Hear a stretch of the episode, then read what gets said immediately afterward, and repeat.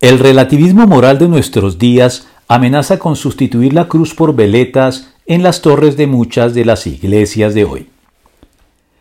El relativismo de nuestros tiempos, por el cual se afirma que no existen verdades absolutas de ningún tipo, en especial de carácter religioso y moral, sino que todo es relativo o depende de, dejando a criterio de las diferentes culturas o individuos particulares determinar sus propias creencias religiosas y lo que sea bueno o malo para ellos de acuerdo con sus propias opiniones, gustos y preferencias, ha trastocado, mezclado, confundido y enrarecido a tal grado las cosas que termina incurriendo en aquello sobre lo que advirtió el profeta.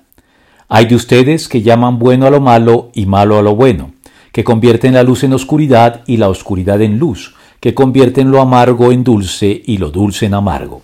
Isaías 5:20.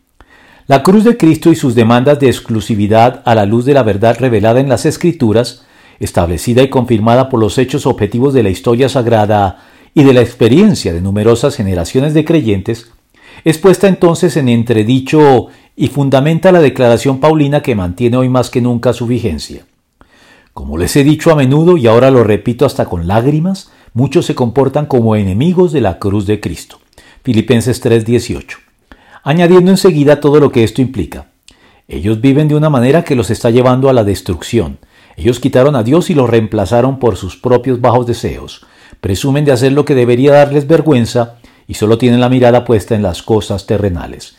Filipenses 3:19. Panorama que se aplica bien a nuestros tiempos y justifica la advertencia apostólica.